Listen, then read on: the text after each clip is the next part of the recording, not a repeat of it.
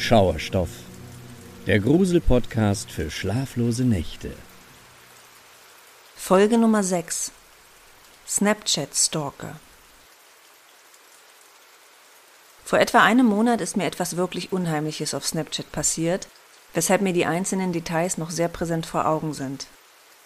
Genau genommen fing die Geschichte gar nicht mit Snapchat an, sondern mit der Flirt-App Bumble, auf der ich regelmäßig unterwegs bin. Bei Bumble gefällt mir, dass dort deutlich weniger Spinner als bei Tinder anzutreffen sind.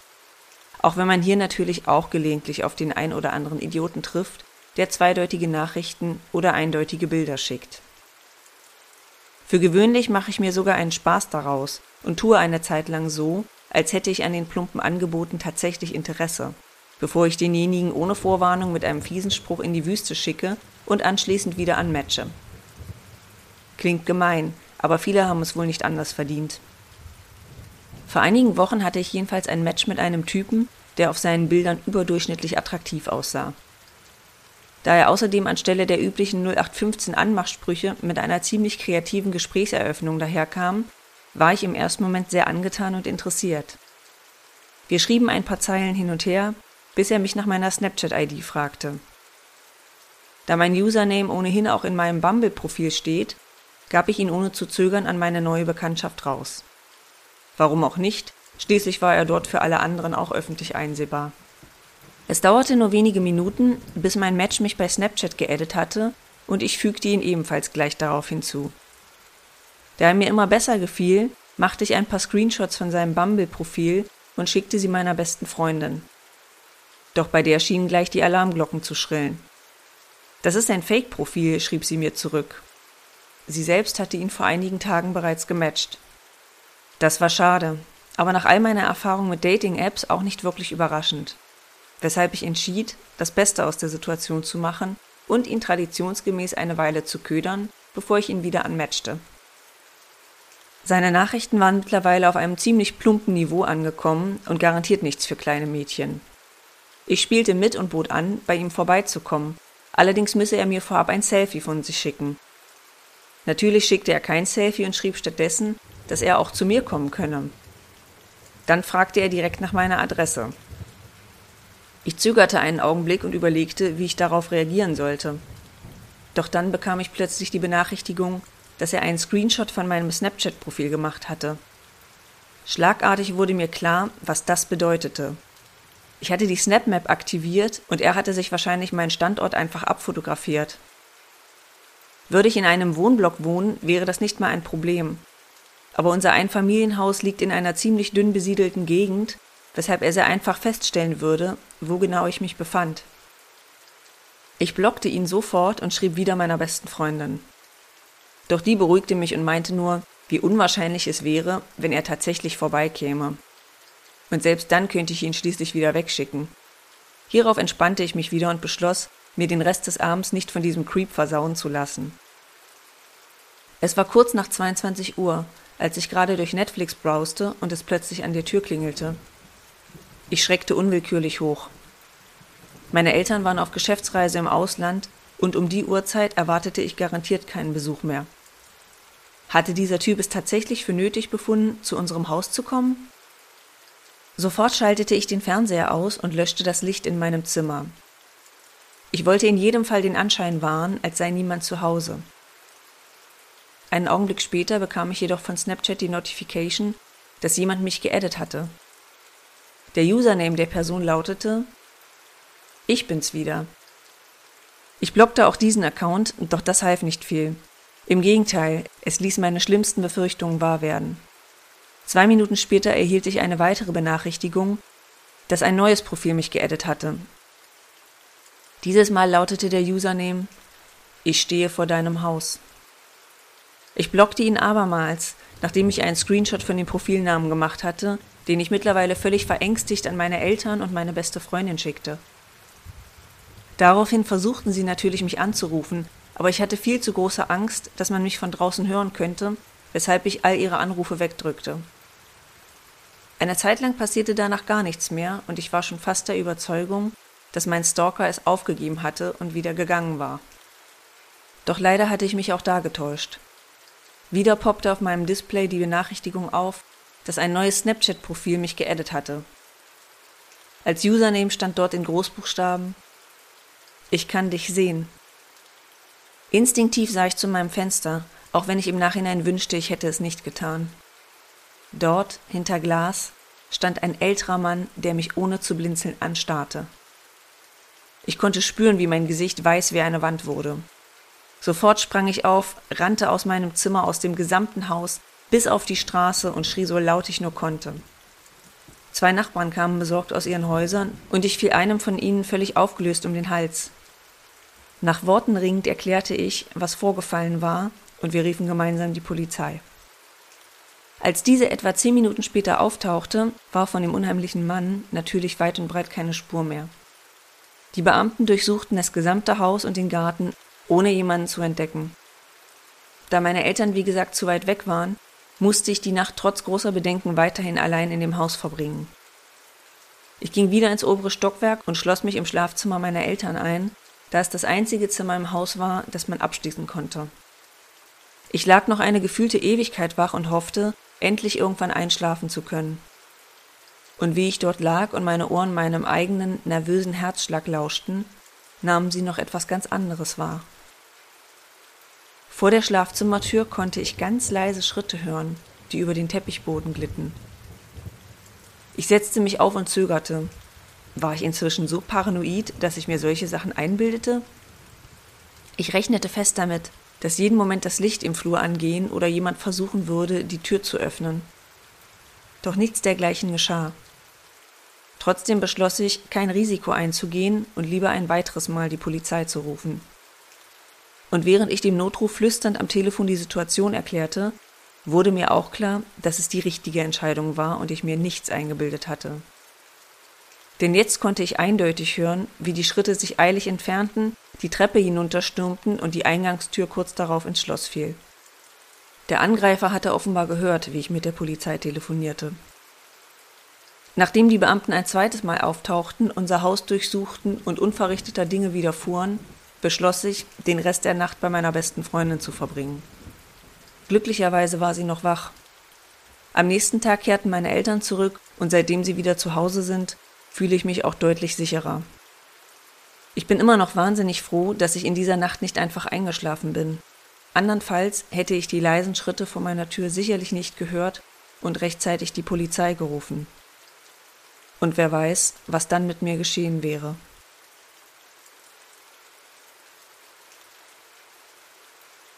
Story Nummer 2. Die Verfolgung. Diese Geschichte ist mir erst vor zwei Tagen passiert, weshalb ich ehrlich gesagt immer noch etwas unter Schock stehe. Bis dahin war Snapchat einer meiner Lieblings-Apps, doch jetzt weiß ich ehrlich nicht, ob ich sie noch weiter benutzen sollte. Ich werde bei Snapchat regelmäßig von Leuten geaddet, die ich gar nicht persönlich kenne. Es liegt ganz einfach daran, dass mein Username in meinem Instagram-Profil steht aber was spricht schon dagegen, auf diesem Wege neue Leute kennenzulernen? Dachte ich mir. Deswegen wundert es mich auch nicht, als vorgestern auf meinem Account neue Freundschaftsanfragen zweier mir unbekannter Mädchen erschienen. Zu dem Zeitpunkt verbrachte ich einen entspannten Abend mit meinem besten Freund. Natürlich checkten wir die Profile aus und beide befanden sich ungefähr im selben Alter wie wir. Katja und Amira hießen sie.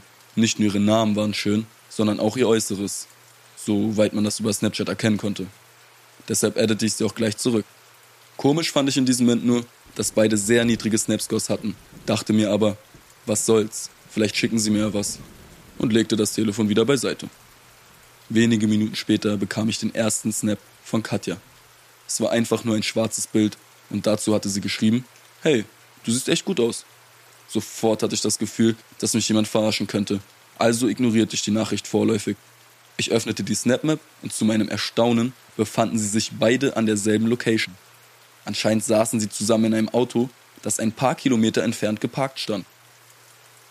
Mittlerweile war es nach Mitternacht und für mich an der Zeit, den Heimweg anzutreten. Ich verabschiedete mich von meinem Kumpel und stieg auf mein Fahrrad. Bis zum Haus meiner Eltern waren es ungefähr 20 Minuten Fahrt.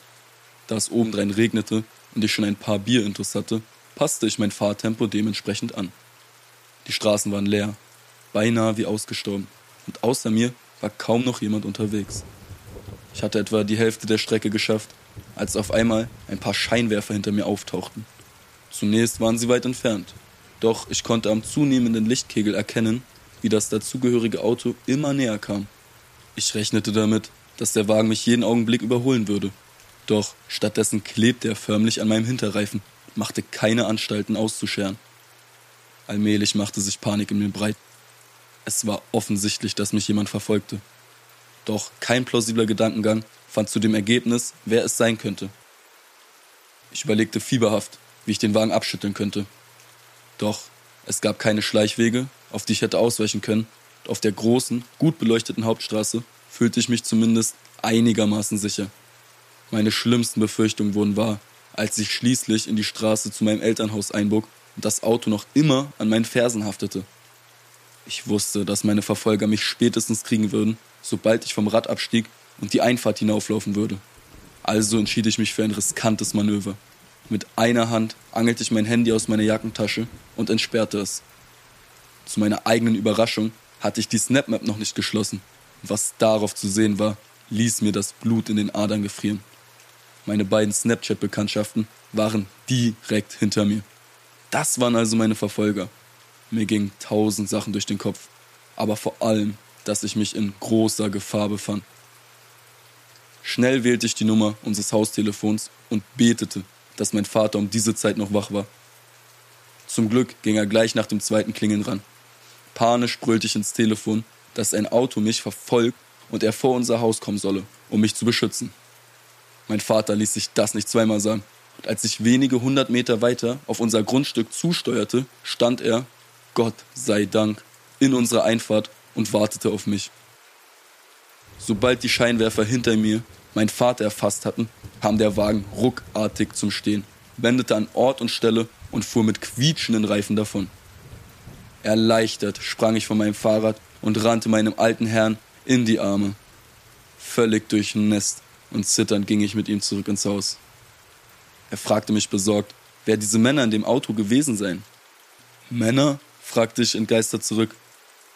Mit fassungslosem Gesichtsausdruck schilderte er mir, eindeutig drei große Männer kannt zu haben, die ihn mit hasserfülltem Blick anstarrten. Ich wünschte, die Geschichte wäre an dieser Stelle zu Ende.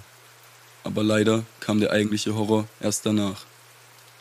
Denn letzte Nacht haben mich seltsame Geräusche vor meinem offenen Fenster geweckt. Ich konnte raschelnde Schritte hören und war sicher, dass mehrere Stimmen dort draußen leise flüsterten. Ich hatte nicht mal die Vorhänge zugezogen und wusste, dass man ohne Probleme in mein Zimmer sehen oder sogar einbrechen konnte. Plötzlich sagte jemand, ich weiß, dass du wach bist. Bleib liegen und rühr dich nicht. Sie sind dort draußen. Es war die Stimme meines Vaters. Das hier war mit Abstand der schlimmste Moment in meinem bisherigen Leben. Anscheinend hat er sich hinter meinem Bett versteckt und wartete genauso hilflos wie ich, was als nächstes geschehen würde. Wenige Augenblicke später hörten wir doch zum Glück, wie die Schritte sich entfernten. Vorsichtig schlichen wir zum Fenster, konnten gerade noch sehen, wie ein Wagen davonfuhr. Es war dasselbe Modell wie in der vorherigen Nacht. Mein Vater und ich trauten uns nicht mal, heute Abend schlafen zu gehen.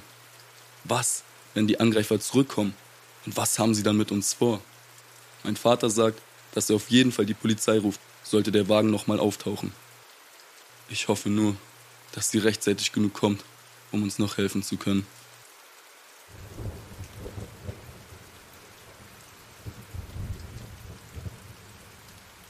Story Nummer 3. In falschen Händen. Ich persönlich benutze Snapchat erst seit einer Weile. Ich habe mich lange dagegen gesträubt und fand es irgendwie albern, aber da all meine Freunde es auf dem Handy haben, konnten sie mich schließlich überzeugen. Inzwischen gehört die App zu meiner täglichen Routine und ich verbringe viel Zeit damit, weshalb mein Score entsprechend hoch ist. Vor ein paar Wochen war ich alleine shoppen und entdeckte ein paar Schuhe, von denen ich wusste, dass sie meiner besten Freundin total gut gefallen. Ich machte ein Foto und schickte es ihr bei Snapchat. Sie öffnete es bereits ein paar Minuten später, antwortete jedoch nicht. Das war untypisch für sie. Ich wusste schließlich, wie süchtig nach Schuhen sie allgemein war. Also öffnete ich den Chat und schrieb ihr, wie findest du sie? Dieses Mal las sie die Nachricht sogar, sobald ich sie abgeschickt hatte, allerdings bekam ich noch immer keine Antwort. Um sie aus der Reserve zu locken, schickte ich ihr hierauf ein Selfie mit einem traurigen Gesicht und schrieb dazu Was ist los, warum antwortest du nicht? Dieses Mal bekam ich eine Antwort. Sie fragte Wo bist du? Und ich schrieb zurück Zu Hause, wo ich mittlerweile angekommen war. Bis hierhin schien alles normal, doch ihre nächste Frage irritierte mich ziemlich. Sie schrieb Wo ist zu Hause? Ich fragte nochmals nach, was genau sie meinte. Hierauf kam dann die Frage, wie lautet deine Adresse? Spätestens jetzt wusste ich, dass etwas gewaltig faul war. Ich schloss die App und fuhr direkt zu meiner Freundin nach Hause. Wie sich herausstellte, hatte sie ihr Telefon am Vortag verloren. Das erklärte natürlich einiges, aber mir wurde ziemlich unwohl bei dem Gedanken, dass ich die ganze Zeit mit einem Fremden geschrieben hatte, der obendrein wissen wollte, wo ich wohnte. Ich verabschiedete mich von meiner Freundin und fuhr nach Hause. Als ich auf dem Bürgersteig parkte und ausstieg, wurde ich direkt ein bisschen paranoid. Ich sah mich in unserer Nachbarschaft um und wollte sicher sein, dass niemand mich verfolgte. Meine Eltern hatten an diesem Abend beide Nachtschicht und würden nicht vor sechs Uhr morgens wieder daheim sein. Ich hatte also eine lange Nacht ganz allein vor mir. Da ich am nächsten Tag früh raus musste, ging ich zeitig zu Bett.